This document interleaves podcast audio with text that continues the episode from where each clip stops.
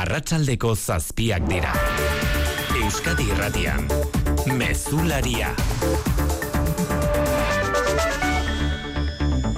Arratsalde on guzti euskararen aurka epaile kaleratutako azken ebazpena salatzeko. Elkarretaratzea dago deituta ordu ontarako barakaldon bilkura horretan salatu nahi dute. Euskararen alorrean hainbat urtetan egindako lana kolokan jar dezaken epaia eman duela Euskal Autonomia Erkidegoko Justizia Epaitegi Nagusiak. Hogeita 6 mila euskaldun bizi dira barakaldon horien guztien hizkuntz eskubideak urratu bira herriko Sasiburu Euskara elkartearen esanetan. Elkarte horre deituta eta udalak babestuta. Egingo da uneatetik bestera bilkura barakaldoko bideonera plazan dago. Luis Eron lankidea Arratsaldeon Arratzaldeon bai, alase da, hasia daguneko barakaldoko bide onera plazan, herrian Euskara eskakizunen aurka, Euskadiko Justizia Ausitegi Nagusiak emandako epaiaren aurkako elkarretaratzea. Egun bat eh, pertsona dira, barakaldo tarron hizkuntza eskubideen alde justizia denontzat leloko pankartaren atzean, eta guztiok protestan alde batetik, hogeita 6 mila Euskaldun barakaldo tarren hizkuntza eskubideak kinka larrian direla salatzeko. Bestetik, eskakizun argia egiten dute zerbitzu publiko guztietan euskarazko harreta bermatuta izatea legeak ezartzen duen bezala. Ordu erdiko protesta elkarretaratzea agiri baten irakurketarekin amaituko da zazpiterdiak aldera barakaldoko bide onera plaza honetan. Albistegian zehar itzuliko gara barakaldoran, bilkura horren berri jasotzera, egunak ekarri dizkigu albiste gehiago ere Mikel Jartza, Arratxaldeon. Arratxaldeon, Ana. Ekonomia kutsukoak asko, inflazioak beranzko, joerari eutxi dio, ego euskal herrian, euskal autonomia erkidegoan euneko bost koma zazpira jitsi da, urte arteko inflazioa eta nafarroan euneko 6 koma zazpira. Azpiko inflazioak aldiz, goraka jarraitzen du, euneko zazpi, euneko zazpira iritsi da Espainiar estatuan. Azken hogeita marrurteetan neurturiko altuena da eta joera hori etetea da Espainiako gobernuaren erronka. Nadia Calviño, ekonomia ministroa. Pero con la bajada de los costes de la energía y el resto de medidas que hemos tomado, pues, en fin, eh, lo que esperamos es que cuanto antes empiece también a bajar esa inflación Kapeia subyacente. paldu denarren dena elikagaien garestitzea historikoa izan da. Urtebetean bataz beste euneko amabosko mazazpi garestitu da erosketa saskiaren prezioa. Araban, Bizkaian eta Gipuzkoan muturreko egoeran dauden amar mila lagunek diru laguntza bai jasotzeko aukera izango dute oinarrizko elikagaiak eta higiene produktuak bermatuta izateko. Eusko Jaurlaritzak iragarri duenez, gurutze gorriak kudeatuko du eta lehentasuna diru sarrerarik ez dutenek izango dute. Hori bai, kasu bakoitzaren balorazioa egingo dute. Txomin ondarrek gurutze gorriko arduraduna. galdera batzuk egingo diegu eta horren araberaz aterako zaigu valorazio bat, gero baita ere dokumentazioa hori berak esan diguna baiestatzeko edo esatatzeko eskatuko diegu ere eta valorazio hori izan da emango diegu laguntza hau edo. 2000 eta bosteun familia laguntzeko programak 2 milioi terdiko aurrekontua izango du. Eskatzaileek eunda berrogeita eta irureun euro arteko diru laguntzak jasoko dituzte urtean gehienez irutan. Turismo datuak lau milioi bisitariren kopurua gaindituta Euskadiko turismoak pandemiaren aurreko zifrak hobetu ditu, amaitu berri den urtean 2000 eta emeretziaren aldean euneko amar azida. Nazioarteko turismoa ere berreskuratu da, euneko ia amabiko azkundearekin, etorkizunean distantzia luzeko merkatuak indartuko ditu Eusko Jaurlaritzak, gastronomia eta Frantziako turra ardatz hartuta. Euskadiko turismoa Madrilgo fiturra zokan izango da astebetez datorren asteazkenetik aurrera. Indarkeria matxista kasuetan arreta erasotzaileengan jartzearen alde agertu da Josu Erkoreka Eusko Jaurlaritzako lehen lendakari ordea, baina datuen babeserako eskubidea traba gisa ikusten du. Emakumei bikotekidearen aurrekaria jakinarazi izateko Erkoreka Euskadi Erratiko Faktorian. Fiskaltzak esaten duena da neurri hori posiblea dela kasurik larrienetan bakar bakarrik erabiltzen bada. Horrek daukan arazoa da ia nok neurtuko duen kasu bakoitzean larritasun nahikoa duen ala ez duen valorazioa batek alabesteak ez du eh, berdina izango, epaile guztiak ez dute irizpide berdina izango, polizia guztiak ez dute berdina izango. Bost mila eta berreun emakumek dute uneotan ertzaintzaren babesa berrogeita sortzik bizkartzaina araban bizkaian eta gipuzkoan. Ia berreunek kontrazaintza zerbitzua dute eta beste beste horren bestek erabiltzen du bortxa telefono zerbitzua. Hiru lurraldeetan, irurogeita mazazpi gizonek daramate eskumuturreko telematikoa. Erkorekak esan duenez, estatuko beste erkidigoetan baino gehiago dira proportzioan, eta gaineratu du gizon batzuek emakumeak beldurtzeko erabiltzen dutela sistema hori. Kiroletan, saskibaloia ipatu behar, Euroligako partidua baitu, Baskoniak Belgradon, kepa iribar, Arratxaldeon. Arratxaldeon, partizanen aurkako neurketa, Euroligako azken bi porroten ondoren, norabidea aldatzeko aukera dute gazte iztarrek, jouarri gabe egin beharko dute, min hartuta espaitu jokatuko. Eta bihar derbia handia, donostian, Reala Atletik, txuri urdinen aldetik, Momo Show eta Charlotte jokatzeko moduan dira, zurigorrien aldetik iniko baja da seguru, eta gaurko entramenduaren baita badirudi bezga eta balentziega jokatzeko moduan egon daitezkela. Gaur alabeze jokatuko du, eta eskuz binakako emakumezkoen bizkaia torneoan lehen partida amaitu da, arrizabalagak eta oseseko geita bi, garaik eta kapelanek sei. Laboral kutsak babestuta, eguraldia eta trafikoa. E, guraldi traketza gaur, urrengo orduetan, zernolako giroa izango dugu maialen iza Euskalmet, Arratxaldeon? Arratxaldeon, bihar giro argiak jarraipen izango du eta temperatura igo egingo da.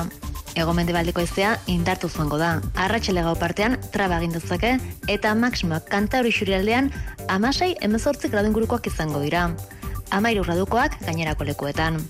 Igandean eguraldia zeharo aldatuko da. Aizeak ipar mendebaldera egingo du.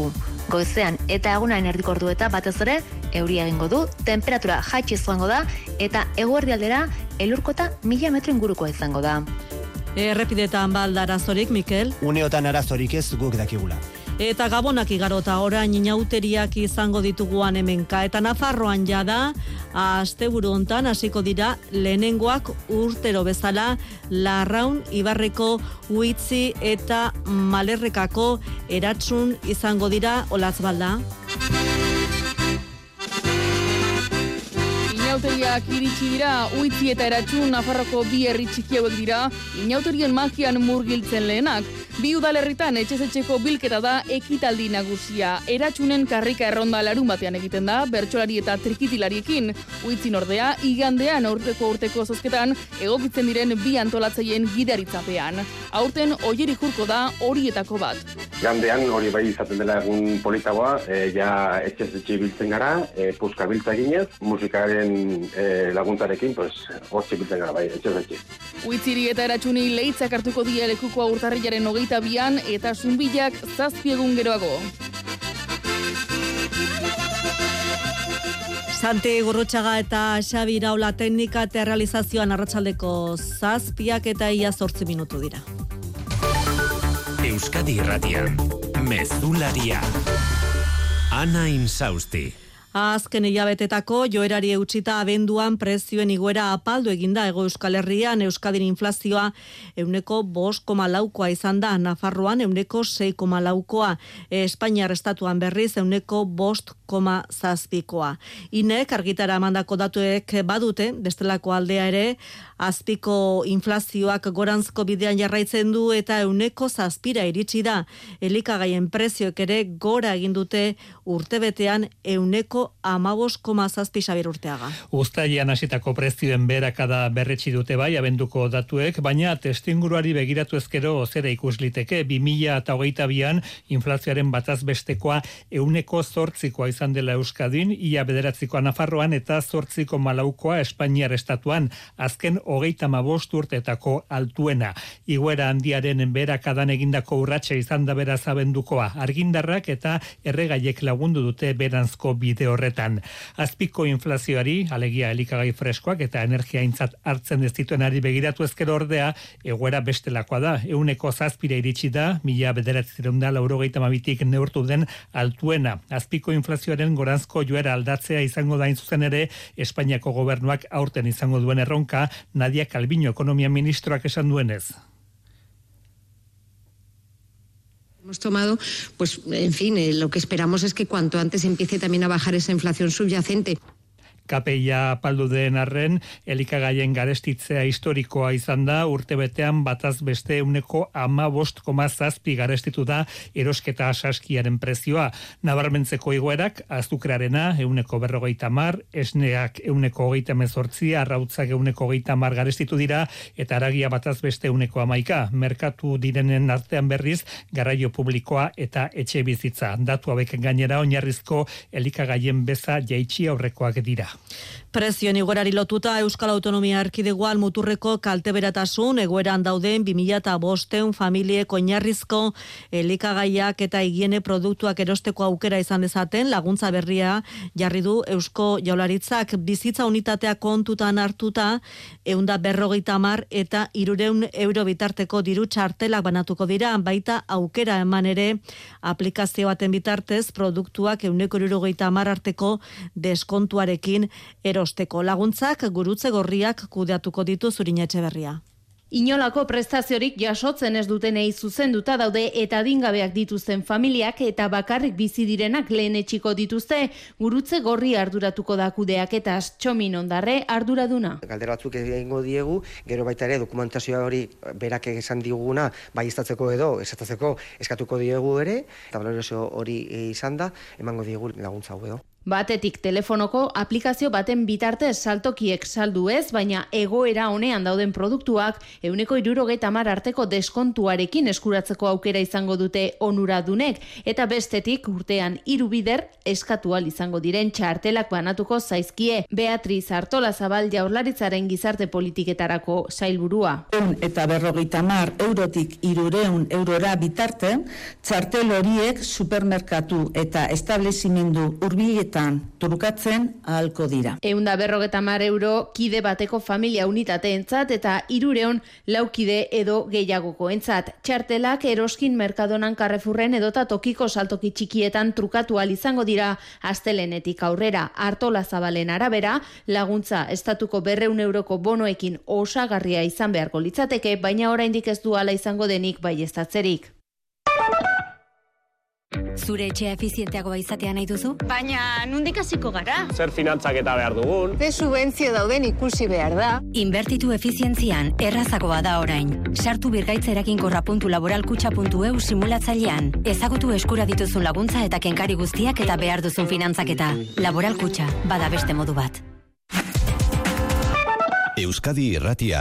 Euskadiko turismoak pandemiaren aurreko zifra gainditu ditu bukatu berri den urtean azken datuak bildu zain 2022an lehen aldiz lau milioi bizitariren kopurua gainditu dela esan daiteke. Hortaz iaz turismoa uneko amarrazira 2019arekin mm, alderatuta nazioarteko turismoa ere berreskuratu da uneko ia amabiko azkundearekin gerora begira alorroretan egingo du indar berezia Eusko Jaularitzak beste beste gastronomia on gastronomian oinarrituz Luis Euskadiko turismoaren zat susperraldiaren urtea izan da mila eta hogeita bia. Abenduko datuak bildu zain, iaz lehen aldiz, lau milioi bizita baino gehiago izan direla, pandemiaren aurreko datuak gainditu direla nabarmendu du Javier Hurtado Turismo Sailburuak. El turismo en Euskadi ha crecido un 10% de enero a noviembre respecto a... 2000 eta meretziko datuak gaindituta urtadok zehaztu du garrantzitsuena pandemiaren garaian gehien galdu zen nazioarteko turismoaren berreskurapena izan dela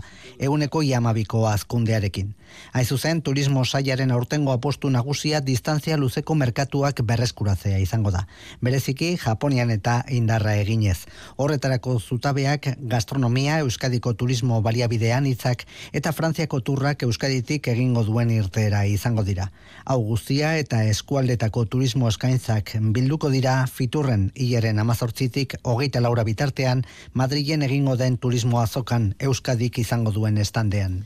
Europako Next Generation funtzetatik mila lareun da hogeita bi milioi euro jaso ditu Euskadik orain arte, deniz itxaso gobernu ordezkariak azaldu duenez, kopuru horren ia euneko gehi, Eusko Joraritzak berak kudeatu du bere eskumeneko proiektuetan, eta gainerako euneko berrogei Espainiako estatuak inbertitu du Euskadin beste beste ibilgailu elektrikoak sustatzeko bidetan, AHT-en jasengarritasun turistiko planetan, edota Ukrainako gerrak eragindako galerei aurre egiteko laguntzetan. Horrek agirian uzten du, itxasoren osanetan, Euskadin duen ordezkariaren arabera, emandako hitza betetzen duela gobernuak.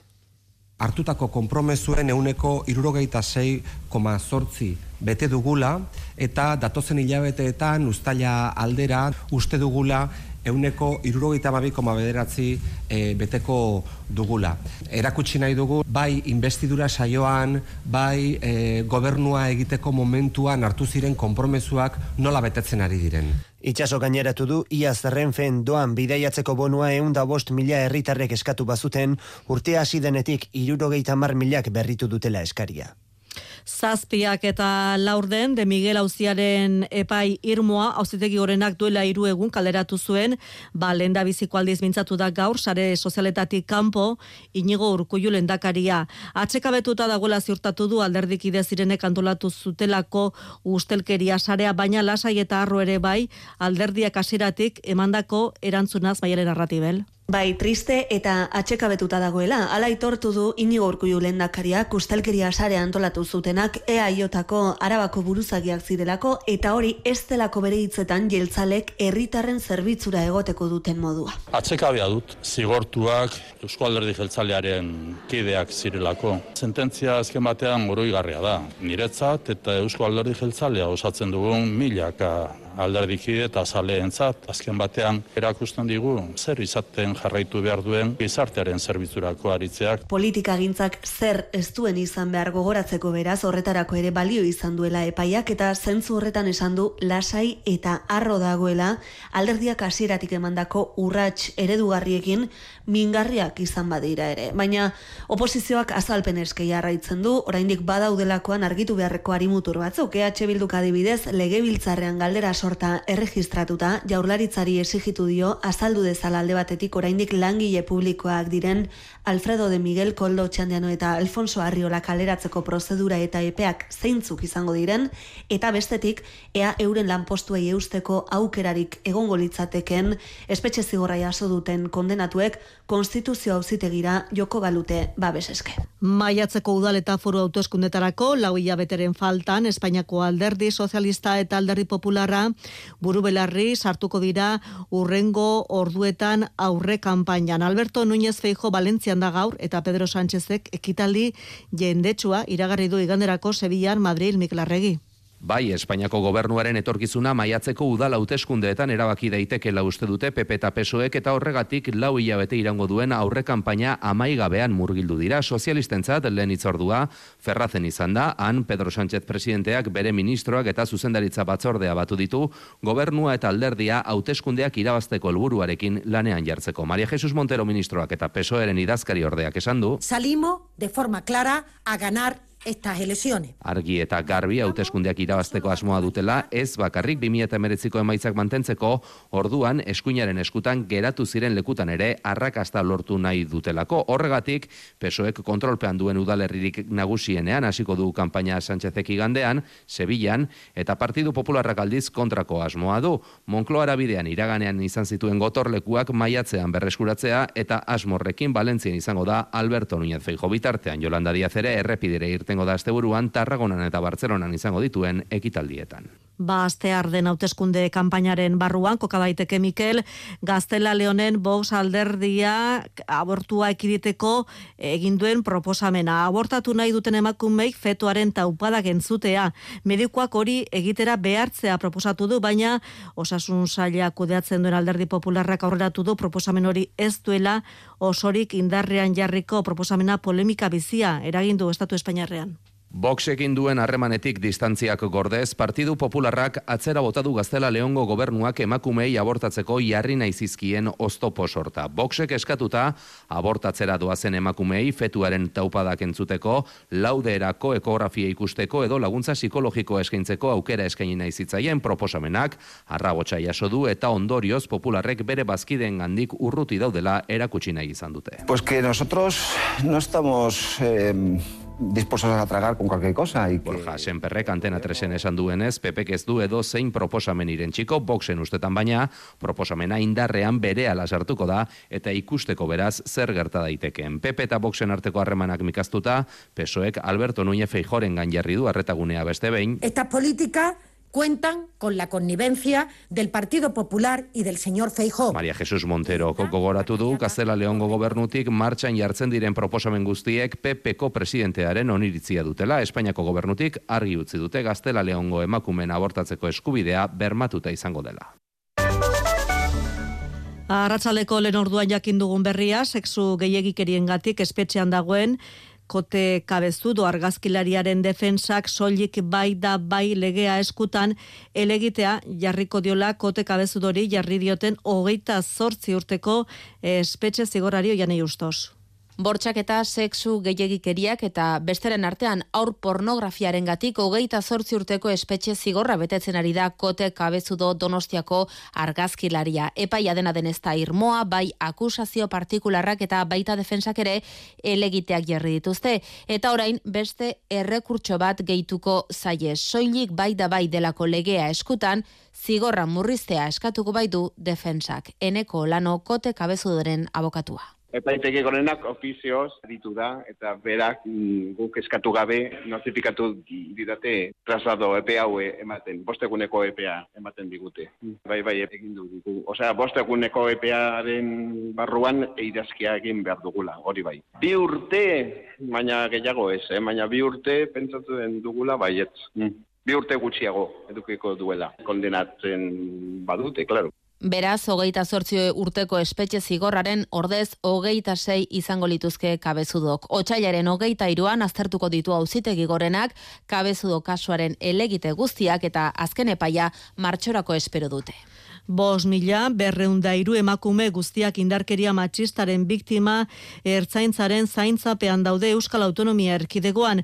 Arrisku mailaren arabera, babes neurri ezberdinak ezartzen zaizkie berrogeita zortzi bizkarzaina dute, kontra vigilantzia zerbitzupean berreun daude, eta bortxa telefono zerbitzua dute berreunda amaseik.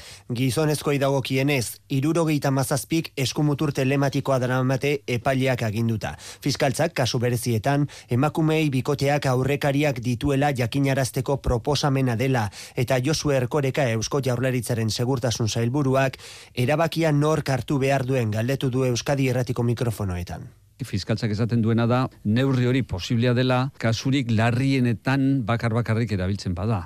Horrek daukan arazoa da, ia nok neurtuko duen kasu bakoitzean, larritasun nahikoa duen ala ez duen, valorazioa batek alabesteak ez du e, berdina izango, epaile guztiak ez dute irizpide berdina izango, polizia guztiak ez dute berdina izango, Osasun gintzan bestalde, medikuen esklusibotasuna azken orduetan, ez da gai, hain justu Nafarroako gobernua proposadutakoaren kontra, elkarrekin Podemos iuk Eusko Legebiltzarrera eramandu osakidetzako medikuek soilik osasun publikoan lan egiteko esklusibotasuna bermatzeko proposamena asunarozena.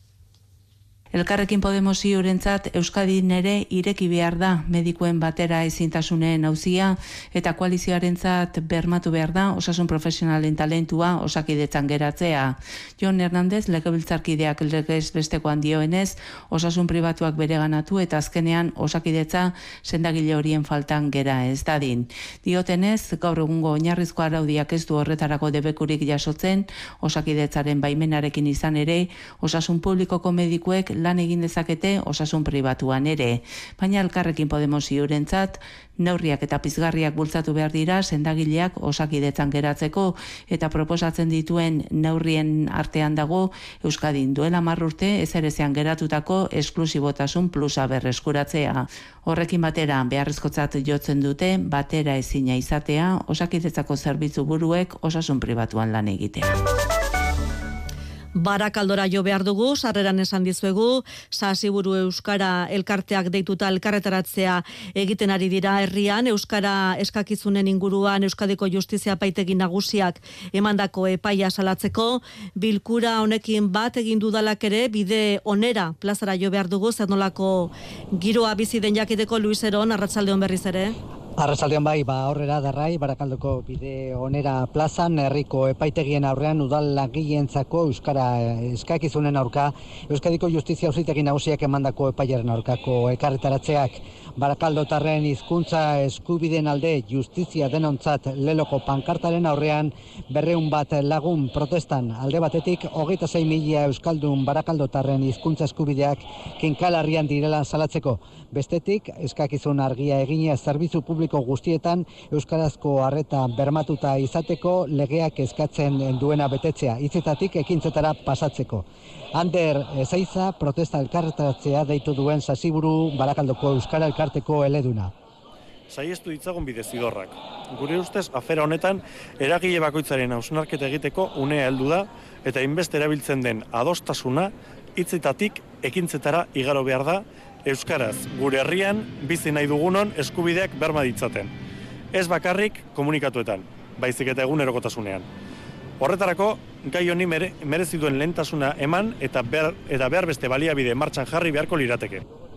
Langileen eskubien aurka ez diela argi utzita, beraien jarduera euskaraz ere burutzeko aukera izatea eskatzen dutu sasiburu elkartetik argiri baten irakurketarekin bukatuko da elkarretaratzea barakaldoko bide onera plaza honetan. Eskerrik asko Luis, Nafarroako gobernua beraldetik aurren artean euskararen irakaskuntza sustatzeko kanpaina jarri du abian gaur semealaba txikia dituzten gurasoak erakartzeko aleginean aurten batez ere familia etorkinei zuzendu zaie euskara bidea eta hainbat hizkuntzatara itzuli du kanpainaren leloa. Nazioartera jo behar dugu Turkian berriz ere balazta zapaltzea egon liteke Finlandia, baina batez ere Suedia Naton sartzeko prozesuari dagokionez. Estokolmon asteazkenean izan ziren protestatan manifestariek Erdogan irudikatzen zuen panpina bat simbolikoki esekutatu zuten eta serrea piztu da Ankaran Bursela Maia Portugal. Suedia Naton sartzearen aurkako manifestazioan esekuzio simbolikoa egin zutenak Kurdistango mugimendu irautzaien aldeko taldeak izan zirela zabaldu dute zenbait edabidek. Turkiaren erreakzioa bere alakoa izan da. Suediak bertan duen enbasadorea deitu du, fiskaltzak ikerketa zabaldu du, eta Ankarak bertan bera utzi du Suediako eta Turkiako parlamentuetako presidenteak datorren astean egitekoak ziren bilera. Suediako gobernuak kezka gertu du, herrialdean Naton sartzeko beste traba bat ezote den izango hau. Turkia eta Hungaria baitira prozesua berretsi ez duten aliantzako kide bakarrak. Ulf Kristersson lehen ministroa ulerko agertu da Turkiaren aserrearekin. Portraiting um, President Erdogan in, um, in almost something looking like an execution that is bad in every sense. Esekuzio simbolikoa etzaio txantxetako kontua iruditu, gogoraraziz goi kargu garrantzitsuak hildituztela Suedian. Turkiak Suediari naton sartzea baimentzeko jarri dion baldintzetako bat da militante kurduen estradizioa, baina Suediako auzitegi gorenak berak eman dio ezezkoa Ankarak eskatutako hainbat norbanako entregatzeari. Eta Ukrainan hilabetetako borrokaren ondotik Donetseko Soledar herria kontrolpean hartu dutele jakinarazi du Errusiak baiestatuko balitz azken sei abetetako lehen garaipen garrantzitsua litzateke Errusiaren Xavier.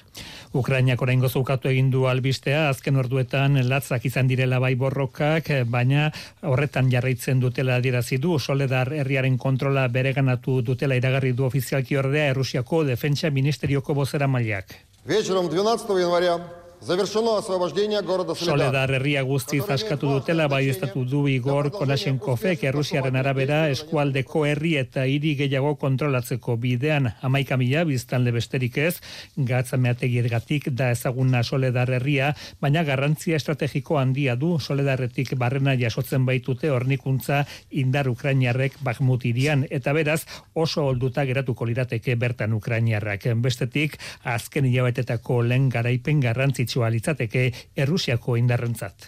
Eta tindufen daglako refusiatu kanpalekuan fronte polisarioaren amasei garren kongresua abiatu dute lenda bizikoa polisarioak marokoarekiko azken sueten hautsi eta gerra eguerara itzuli zenetik. Biltzarrean, biltzarraren estrategia horri eustea aurre ikusten da mertxetxe berria. Sahara herriaren 2000 ordezkari baino gehiago daude elkartuta dailan errefuxiatu gunean datozen hiru urtetarako fronte polisarioaren estrategia erabakitzen. 2000 garren urtean Marokorokiko sueten hautsi eta gerrara itzultzeko hartutako erabakia berrestea espero da. Horretan ez du zalantza hundirik garazi jatzen barek Sahara euskaldunak. Fronte polisario gerrarekin e, aurrera jarraitzeko asma dauketan ikustete geroz eta gogorrago nola baitz. Gainera, e, hori da gizartea aspaldin eskatzen etorri dan gauza. Beraz, ekerrak aurrea jarraituko do. Baina esan bezala, ezin deuna da zu, ba, ba, gerra politiko kirabazten dala baita ere, eta politiko mundun ba, lan asko daukeulaiteko. Biltzarraren beste berritasuna, Espainiak jarrera aldatu eta Maroko babesten duen autonomia irtenbidearen alde lerratu eta gero lehenbiziko kongresua duela polisarioak, eta ala Eusko Lege Biltzarreko alderdien ordezkaritza eta Espainiako parlamentuko alderdienare izango da bertan, baina ez peso erena. Galdera ikurra berriz, Brahim Galik jarraituko ote duen idazkari nagusi gisa, ez baita baztertzen beste hautagaitzaren bat aurkestea fronte polisarioak idatzeko eta Europar batasunak badu da espazio portu propioa kontinentetik. Bertatik satelite txikiak jaurtitzeko hirugarren herrialde batera jo beharri gabe. Suediak uneotan konseiluan duen buruzagitza baliatu du inauguratzeko zirkulu polar artikoan dauden instalazio berri hauek. Funtsesko pieza Europar autonomia estrategikoaren puzlean.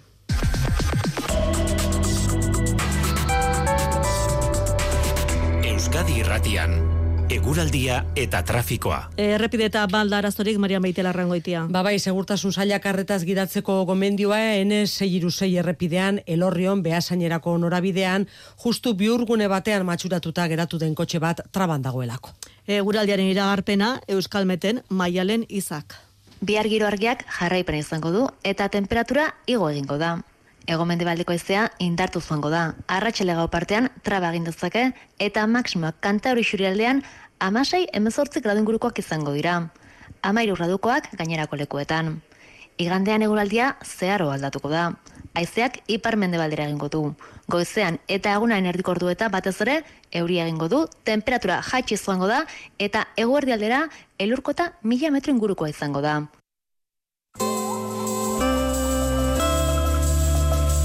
Mezularia, gertukoak.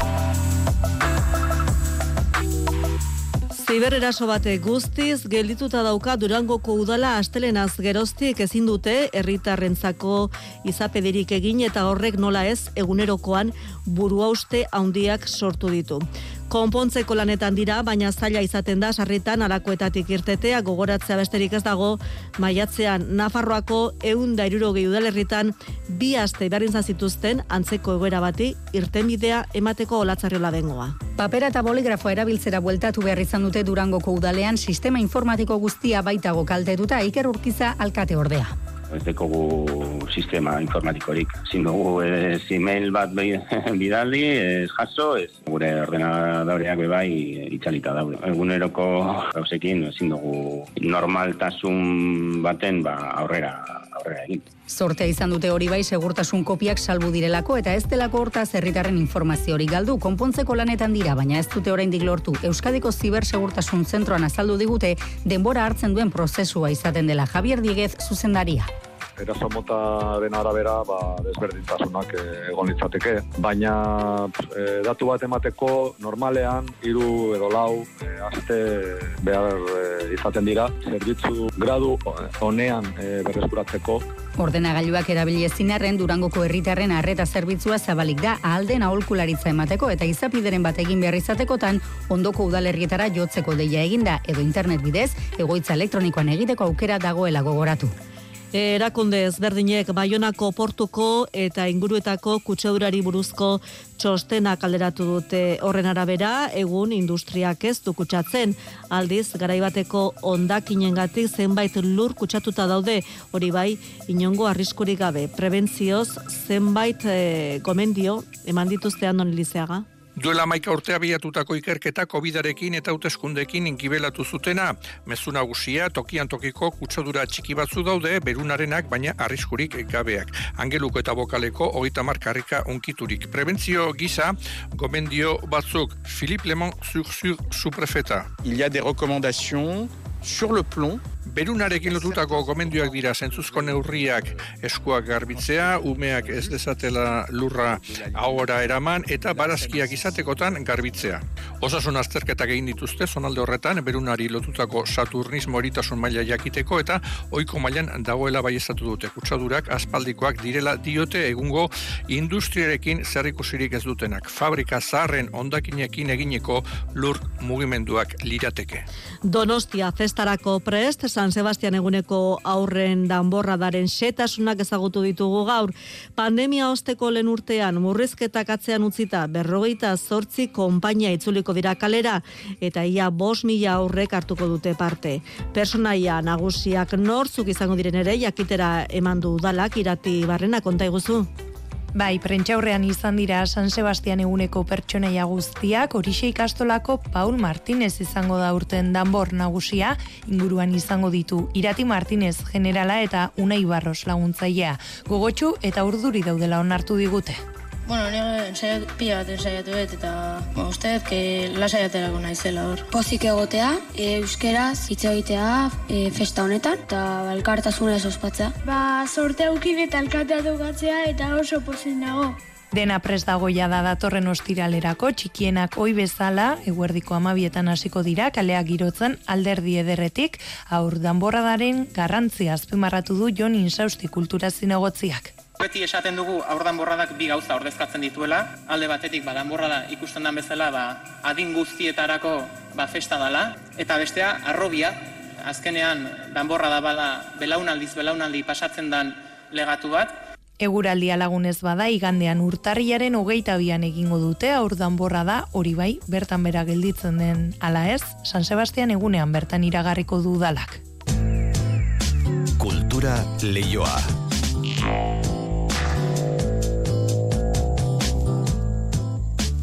Donostiako Victoria Eugenian orantxe hasi da berretxa musikalaren estrenaldia mila zortzireun da amairuan Donostian izandako sutea irudikatzen duen bretxa ikuskizuna bergarako antzerki musikala alkarteak ekoiztu du eta Toti Martinez derezearen bretxa elaberriaren egokitzapena da.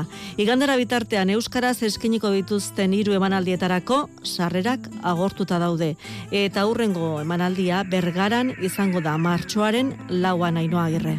Bretxa antzazlan musikalaren gidoilari eta komposatzaile izan den e, oian begak azaldu digunez, ia bost urte daramatza proiektu honetan lanean. Bere hitzetan, erronka handia izan da Toti Martínez de Lezearen e, novela egokitzea, baina erronka handiagoa, lan taldeak koordinatzea eta logistikaz arduratzea. Nola pasatu musikara irureun horriko elerberri bat, nola kondensatu, eta hor bakarrik egon naiz musika e, gidoia dena pentsatzen. Gero ja balenekin lanean hasi nintzenean, ba bueno, hemen alderdi pilo daude, dago musika, dago orkesta, dago adalabeslaria, daude dantzaria, daude pantaiak, ordan, bueno, artistikoki dagoen lana euneko amarra baino ez da. Gainentzeko guztia da logistika, transportea, autobusa, janariak, e, kontratuak, permisoak, e, dena, eseguruak. Bergarako musika eskolako ikasle zen irakaslek parte hartuko dute musika honetan eta aipatzekoa da eskola horrek urte luzez egin duen lanaren adierazgarri eta emaitza dela bretxa ikuskizuna musikalekiko daukagun maitasun hau bergaran dator bergarako musika eskolari esker. Eta gaur gaina gauza oso polidoa gertatuko da zena tokian, egunero gertatzen ez dena teatro batean. Hiru generazioak bat egingo dute. E, gizon baten semea eta haren biloba elkartuko dira hiru generazio kuadro bakarrean. Eta hori zoragarria da. Donostiako onbretxatik metro gutxitara, Victoria Eugenia Zokian estrenatuko dute ba, asteburu honetan, gaur biharreta etzi, bretxa Donostiako sutea musikala. Egungo Euskal Literatura eta Futbola bi liburua aurkeztu du Euskal Herriko Unibertsitateak 2008 garren urtean laida Unibertsitatearen ikerketa taldea pasaratutako liburuaren jarraipen modukoa da beste beste liburu hartan jaso ez ziren atal batzuk erantzi dituzte. Lehenengo liburuaren moduan hiru atal nagusitan banatuta dator ikerketa, irakurketa eta sorkuntza Juan Ramon Martiarena. Liburuaren atal interesgarrinetakoa zera da, zer zergatik eta nola irakurtzen dute Euskal futbolariek. Miren eh, Bilela Baitia irakasleak idatzi du atala Reala, Atletik, Eibar eta Amorebieta taldetako zenbait gizonezko eta emakumezko jokalariri galdeketa luzatu die eta erantzunak aztertu. Bilela Baitiak dio aurre iritzi asko bertan bera geratu direla galdegitearen emaitzak jasotzean. Etxaroten neban, irakurketak izango zirela gehiago aizialdirako. Bere lanetik kanpo irakurtzen dauenak, irakurtzen dauen hori, ez, de denpora pasatzeko, pizka relajatzeko, eta igual egongo zirela, ba, asko novela baltza, Badago, novela baltza, e, novela historikoa, badago, errezago irakurtzen dalako, moda dalako, eta bar, baina gero harritu nintzen, poesia bere agertzen dala, euskeraz bere irakurtzen dala, klasiko literarioak ere irakurtzen direla. Ez dakit e, biografiak ere bai. Liburu honetan, futbolari buruzko ipuingintza, saiakera, aurreta gazte literatura eta komikia hartu dira izpide. Liburuaren sorkuntza atalean berriz, eh, futbolarekin zerikusia duten bi ipuin jaso dira. Almudena Grandesen bat, idatzle Madrildarraren lehen itzulpena euskarara, eta arkaitzkanok ipuin bihurtu du bere twist novelako pasarte bat. Eta bendik aurrera kirolak, eta kirola albista kontatzeko prez, kepa iribar, arratsaldeon berriz ere. Arratsaldeon ana.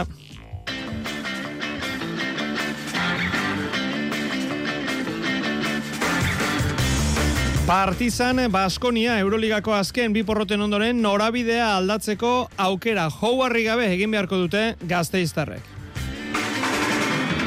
Imanol eta Balberde, derbiko bi entrenatzaileak ados, partida berezia da biharko indar guztiz jokatuko dutena. Momo Show eta Charlotte jokatzeko moduan dira Donostiarren aldetik, Zurigorren aldetik inigo baja da, eta Bezga eta Balentziaga baliteke jokatzeko moduan egoteak gaurko entramenduaren baitan. Obi edo alabez gaueko bederatzietan hasita lehen postura jauzi egiteko aukera dute gazteiztarrek. Eskuz binakako txapelketa, getarian eskurdia martija, peio etxeberria, rezusta bigarren itzuliko aurrenekoa. Bilbon jaialdi bikoitza banakako pala txapelketako partidak eta emakumezkoen bizkaia torneokoak lehenengo amaitu da, harriza balagak eta oseseko geita bi, garaik eta kapelanek sei. Eta gaurko egunak baditu beste itzordu batzuk esaterako Kolomiarze biarreiz prode bi errukbi ligan eta osasuna magna antekera areto futbolean.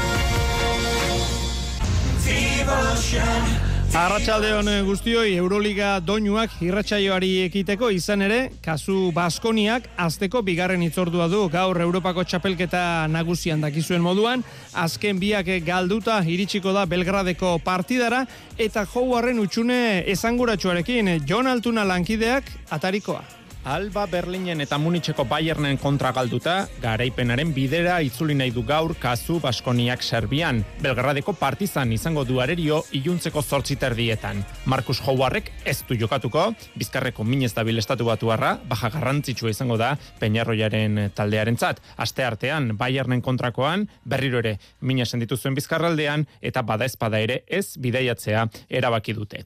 Garaitxarreko lesioa da, Baskoniak bolada kaskar xamarra harrapatu duela kontuan hartuta. Dena den, Euroligako azken bi partidak galduarren, amaika eta zazpiko balantziarekin, Baskoniak bizi bizirik dauzka oraindik top sortzian sartzeko aukerak. Aurrean, Zelko Obradovicek zuzendutako partizan taldea izango dute, sortzi eta amarreko balantziarekin daude Serbiarrak Euroligan. Aste honetan jokatutako partidak galdu egin zuten, Makabiren kantxan, baina erne, justu aurrez, elkarren segidan lau partida irabazteko gai izan zirelako. Macias Lesort egal pivot Martinikarra da gertutik zaindu beharreko gizona. Lehen itzulian, arabarrek luzapenean irabazi buesa arenan, eunda iru eta laurogeita amasei nagusitu ziren. Denera, sortzi aldiz neurtu dituzte indarrak Baskoniak eta Partizanek. Bost aldiz nagusitu dira Euskaldunak.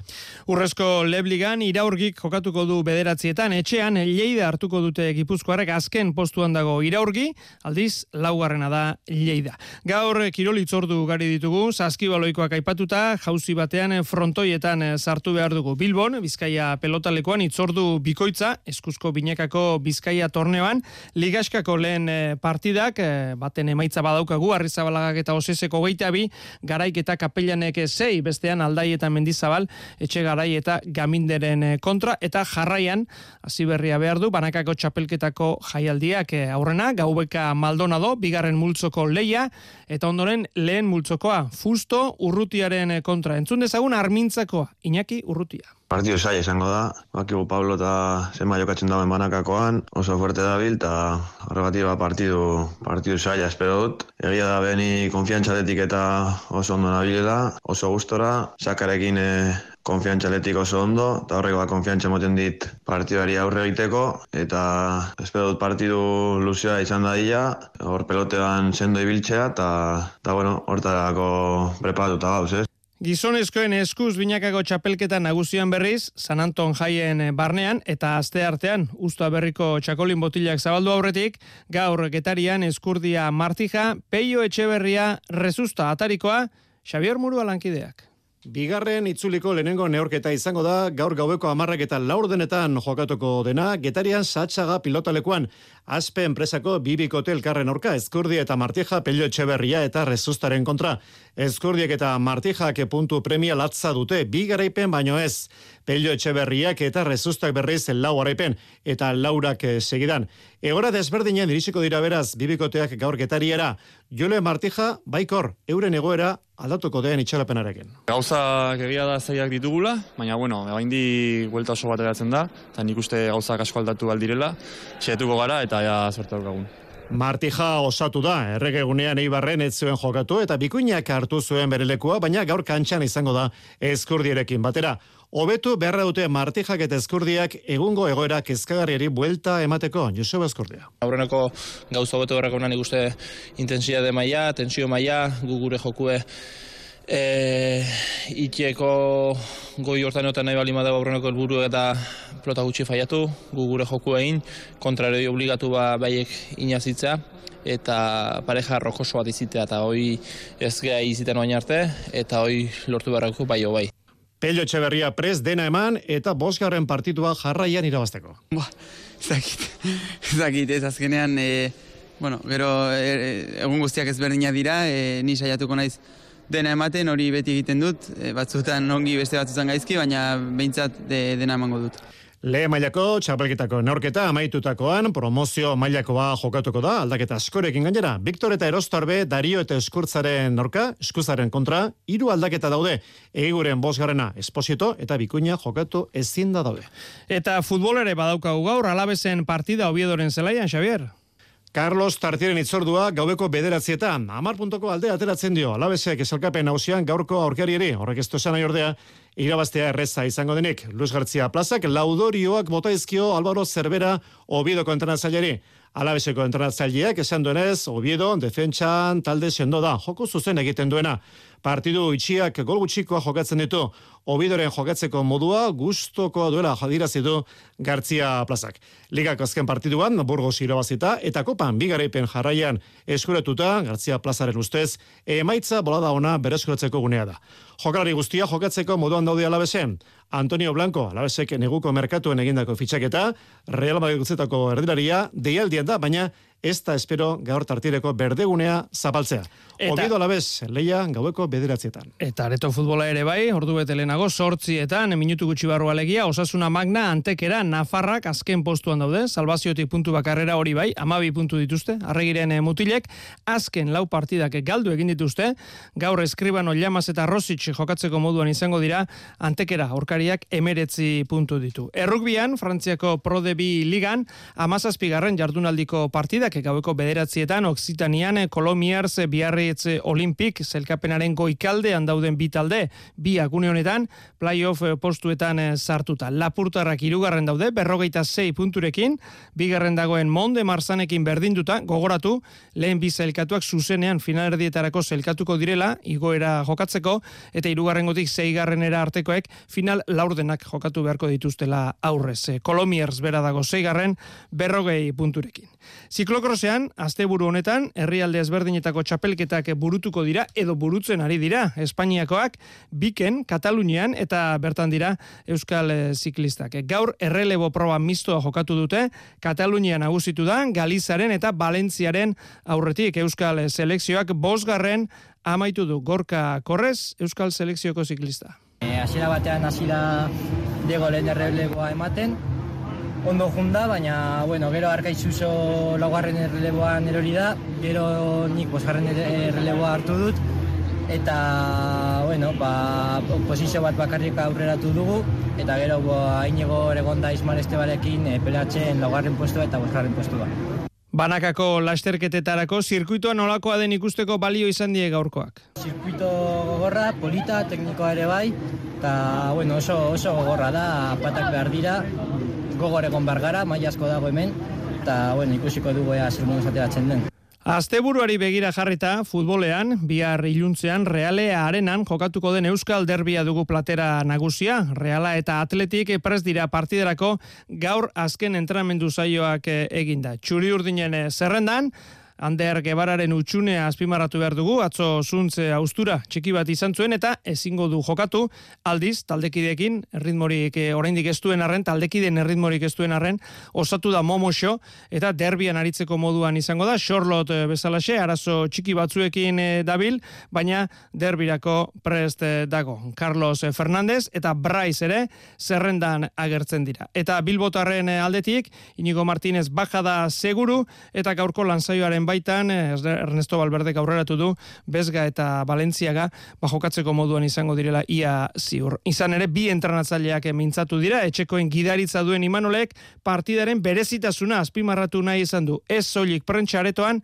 baita aldagela barruan ere. Netzako partido hau bereziena da, importantena, eta bueno, argi utzi dioet, jokalariei, zer suposatzen den, ba, olako partidua, baina Aurkariaren inguruan ere hitz egin du, hause da atletik imanolen hitzetan. Egalaitatik minasko egiten du, bai estremoakin, bai lateralakin, jende asko area iristen, uste, ba, bueno, e, diala lehen da biziko maian, zentro gehienak, erremate gehienak egiten dituen e, taldea, e, gol asko inditue, egia esan, arlo defensiboan de e, sendo, betiko, bueno, sendotasuna, gaizkarekin altzaltze zuten e, sendotasuna, eta Marcelinokin asaltzen zuten e, sendotasuna. Ernestokin, bueno, hori mantentzen dute, eta genetikan arlo ofensuan irabazi dute. Ernesto Valverde garratxaldean eskaini du prentxaurrekoa, txingurriren arabera ere partida berezia da, polita eta garrantzitsua, ez soilik derbia delako, baita aurkaria irugarren postuan dagoen taldea delako. Bere taldea ondo ikusten du, partida onak egiten ari direla esan du, eta aukerak gauzatzea nahi luke aurkariaren inguruan, doai ezberdinak dituen taldea da reala, partida menderatzeko gai delako maila tekniko handia dutelako, baina baita presio eraginkorra ere eta metro bat oparitzen ez duen eh, taldea da. Derbi guztien moduan, intentsitate handikoa espero du biharkoa balberdek. Eta realarekin lotuta, gaurkotasuna ia osorik derbo, derbiak irenisten duen arren, ezin aztu Roberto Olabe, futbol zuzendariak, 2000 eta hogeita zeir arte lusatu zuela atzo kontratua, gaur edabideen aurrean agertu da, aperri bai presidentearekin batera, prentxaurreko mamitsua izan da, presidenteak eskerrak eman realean jarraitzea aukeratu duelako eta olabek azpimarratu du bera dela realari eskerrak eman behar eh, dizkiona. Emaitzen eta lorpen engainetik hori lortzeko kluba egiten ari den bidea ez ahazteko eskatu du. Realak eh, egia esan badakizue bolada gozoa bizi duela eta urte politak datozela esan du presidenteak eta lehen taldea zuzentzeko olabe imanol bikotea baino oberik nekez bururatzen e, zaiola. Derbia baino lehenago jokatuko da zadarreko partida. Osasuna, Mallorca, San Mamesen lorturiko berdinketari, balio gehigarria erantzi nahi dioten Nafarrek, hiru puntuak eh, eskuratuta. Hogeita bat futbolari sartu ditu zerrendan, Jagoba Arrasatek, Unai Garzia bueltan da. Baja dira Nacho Vidal eta Ruben Peña. Eta deialdian jarraitzen du Diego Moreno. Berritxuko entrenatzaileak, berriz zadarrera itzulita, lehengo osasuna berreskuratu nahi du. Egizia momentu honen inez gauzela, baina animikoki ba, puntu hori lortzik zelai gatz baten, ba, beti beste jarrera bateaz eh, afrontetan duzu urrengo partidu ez, eta hori da nahi dugun ez, batez be gainera etxin jokatzen dugu bilabete eta gero, badakigu, ba, bueno, e, lehen egin dugun egin bidogule barriro ez, ez da gauza bat egin ez dugune, eta horrega itxi, ba, nahi dugu berreskuratu batez be, baloiaz lehen geunken freskotasun hori, egizia da azkenengo bi partidutan ligan, ba, erasoko jokun gauzak itxin dugu zela. Gauza asko beharko dituzte horretarako, tartean, pazientzia. Eurek eh, defensiboki talde oso ordenatu di, eta bat ez be partio horrela junala, ba, bueno, aurkarixan desesperazio horrea ze aprobetxeten dibe bai eurek eh, ba, golpe hori moteko, eta zentzu horretan pazientzia ukibi dugu, baina beti eh, ritmo alto baten, ez? Koska bat behera eginda, bigarren mailan liderrak, eibarrek, etxean jokatuko du, igandean ordubietan malaga hartuko dute armaginek. Gaizka garitan entrenatzailea. Uste diokala e, talde hori egina dagoela igotzeko, ez?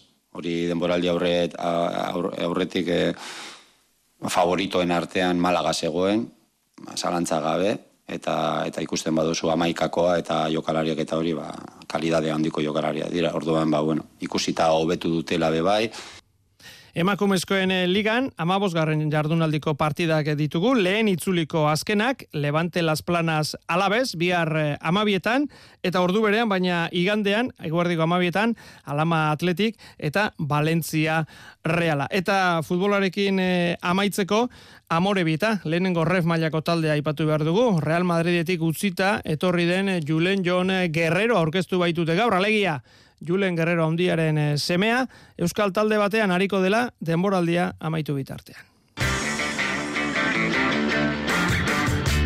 Lehen e, zintzilik e, utzi dugu, emaitza bat, pelotan, Bizkaia emakumezkoen torneoko partida. Bueno, ba, amaitu da, aldaik eta mendizabalek hogeita bi, etxegaraik eta gamindek amala hori izan da azken eh, emaitza. Reala atletika aipatu dugu futbolean, baina ez da bihar donostian jokatuko den derbi bakarra, irurak laurden gutxiagotan hasita izotz eh, jauregian Espainiako Loterias Ligako txuri urdin uarte jokatuko baita. Donostiarrak irugarren daude, amasei punturekin, eta Nafarrak berriz, zeigarren postuan amairurekin. Playoffetan sartzeko, edo sartu nahian, ari dira biak. Joseba Azagirre txuriko jokalaria da. Partido honeko parekatua espero dugu larun bat ontan uarten aurka. E, ligako lehenengo jardunaldian irabazi ziguten iruñan, eta orain donostin ba, mendeku bila gabiltza. Klasifikazioari begira, ba, egia esan partido oso garrantzitsua da, ze bio gabiltza playoffetarako klasifikazioa bilatzen, eta partida irabazita ba, nahiko atzean utziko genuke uarte, eta gure esku beratuko litzateke playoffetarako klasifikazio hori. Gorka Merino, uarteko jokalariak dio, gogor egin dutela lan partida prestatzeko. Ba, bitaldearen zat partidu oso garrantzitsua da, zere zuzeneko lehiak gera playoffsean sartzeko. Aztenetan lan pila dugu, oso motibatuta gaude. Gaina ikusten gera joki on bat egiten eta biharko posibilitate asko e, ditugu irabazteko. Eta derbi ez ari garela, gogoratu baino ez, atzo luze eta zabala aipatu genizuen, eskubaloikoa. Zuazo, bera, bera, jokatuko da bihar saspiter dietan, donostiarrek emezortzi puntu dituzte, liderrak dira, bizkaitarrak eh, jatxierako multzuan daude, sei punturekin. Eta ostiraletan oidugun legez, asteburuko errekiroletako agenda ere bai, Jonander dela oslankideak. Egur esporten jaialdi izango da asteburuko herri kirolagendaren bizigarri. Igandean Ribabelosan aizkorako binekako txapelketako irugarren jardunaldia jokatuko dute, Mikel Arrainaga txomina mundarain eta Oier eta Xubane Kainamaraseke osatutako bikoteeke. Amarren borre baki beharko dituzte, sei proba ezberdinetan. Arri jasotzaia azkarnaren txapelketan berriz, Mikel Lopetegi urra eta bainate teleri hariko dira buruz buru. Amarrarroako errektangularra eta kopa, bederatziko kubikoa eta sortziko bola erabiliko dituzte minutu bateko txandatan. E, Lierni osake beraldetik, erakustalde egingo du jaialdi berean. E, aurrez, e, biarre herri kirol saio egingo dute futbol derbieren atariko.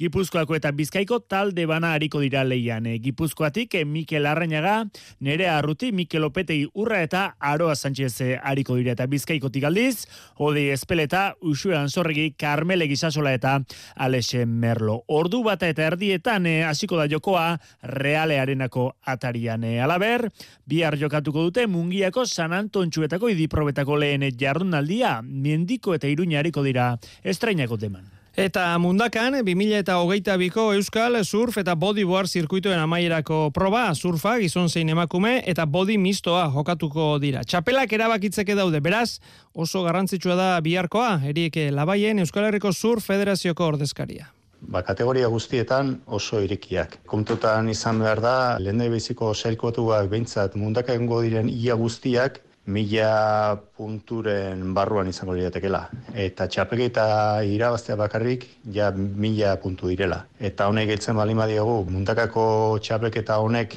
puntuak eta doblea duela, da, bi mila puntu izango lirateke irabazlearen eta hortik bera ba, progresiboki, dana oso irikia dagoela izango beruke. Baldintza egokiak iritsi arte zain egon dira azken asteburuetan, proba atzeratuz eta biharkoaren alde egin dute azkenean. Itxasoa egongo dela badirudi, e, nesta egoaizea zakartzen joango dan egunian zehar, eta marea puntua alde izango dugu eguneko azken mangetarako eta finaletarako eta bar. E, aziko gara ba, erdi marea puntu batekin, mareak ez dia bizia, beraz ez da inbeste aldatuko, Así que nik uste baldintza polita bentzak izango ditugula. Goizeko amarterdietan deitu dituzte surflariak eh, bilera egin ondoren uretaratuko dira eta iruterdiak inguruan espero dituzte finalak. Eh, surfean saioa Ortega eta Iker Amatreain daude buruan azken proba honen faltan, bodibo armistuan berriz Alex eh, Odriozola. Eta olatu artean sartu garen ez, gogoratu baino ez, Bart geratu garela ordezkaririk gabe junior mailako munduko txapelketan Kalifornian adur amatriain eta Janire González etxabarri, atzo kanporatu zituzten final sortzirenetan.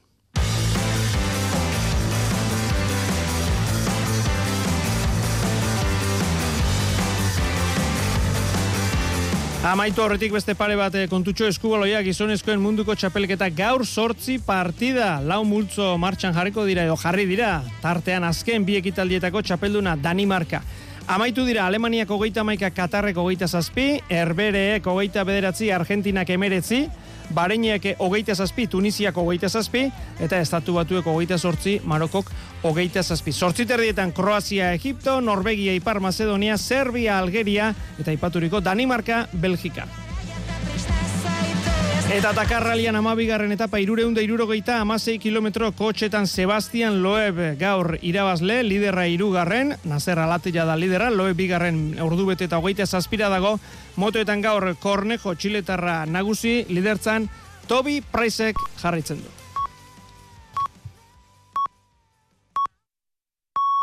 Iluntzeko zortziak dira. Euskadi Irratian. Mezularia. Arratsaldeon guzti Euskararen aurka epaile kaleratutako azken ebazpena salatzeko ehunka lagun elkartu dira iluntzean Barakaldon. Bilkura horretan salatu dute Euskararen alorrean hainbat urtetan egindako lana kolokan jar dezaken epaia emanduela Euskal Autonomia Erkidegoko Justizia Epaitegi Nagusiak izan ere duela ez asko ebatzi zuen udalarentzat lan egiten duen enpresa subrogatu bat ez dagoela behartuta langilei euskara jakitea eskatzeko. Hogeita zei mila euskaldun bizi dira barakaldon horien guztien hizkuntz eskubideak urratu dira herriko sasiburu euskara elkartearen esanetan. Elkarte horre deituta eta udalak babestuta eginda bilkura barakaldoko bide onera plazan. Hitzetatik ekintzetara pasatzeko ordua heldu dela esan du Ander Ezeiza elkarteko kideak. Saiestu ditzagun bide zidorrak. Gure ustez, afera honetan, eragile bakoitzaren hausnarketa egiteko unea heldu da, eta inbeste erabiltzen den adostasuna hitzetatik ekintzetara igaro behar da, Euskaraz, gure herrian, bizi nahi dugunon eskubideak berma ditzaten. Ez bakarrik komunikatuetan, baizik eta egun Euskararen alde barakaldon egindako elkarretaratzeaz gain egunak ekarri dizkigu albiste gehiago ere Mikel Jartza Arratsaldeon. Arratsaldeon ana. E, ekonomia kutsukoak asko inflazioa beranzko jorari eutsi dio ego Euskal Herrian. Euskal Autonomia Erkidegoan euneko bost koma zazpira jetxi da urte arteko inflazioa eta Nafarroan 6 zazpira.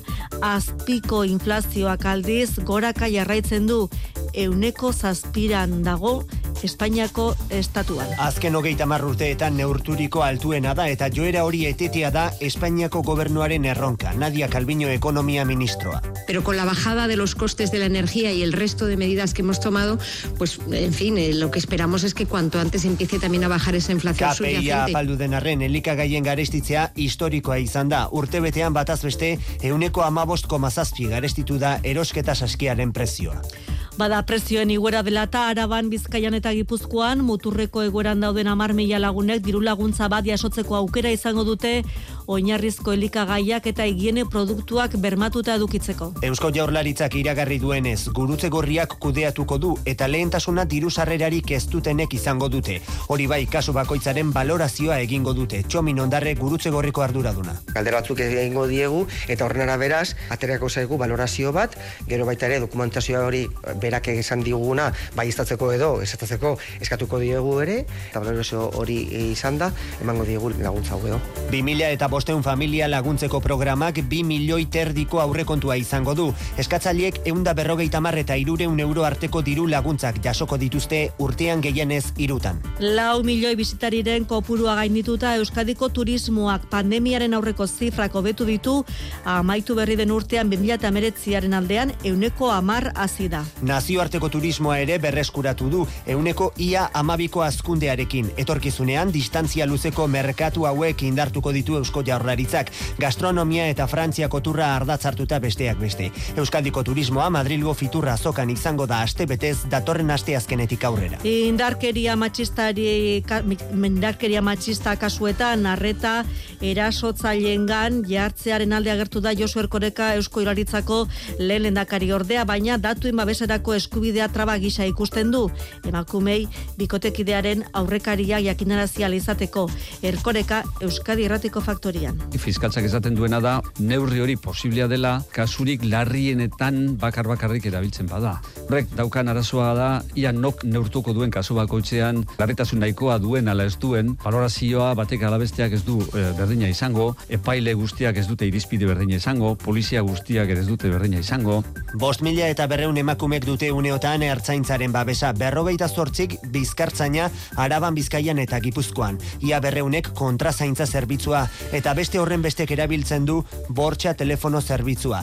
Hiru lurraldeetan irurogeita amazazpi gizonek daramate eskumuturreko telematikoa. Estatuko beste erkidegoetan baino gehiago dira proportzioan eta gaineratu du erkorekak gizon batzuek emakumeak beldurtzeko erabiltzen dute sistema hau. Eguraldi traketsa izan dugu gaur, bihar oraindik girola saia izango dugu, baina igandetik aurrera giroa erabat aldatuko dela aurreratu du Euskal Metek maialen iza.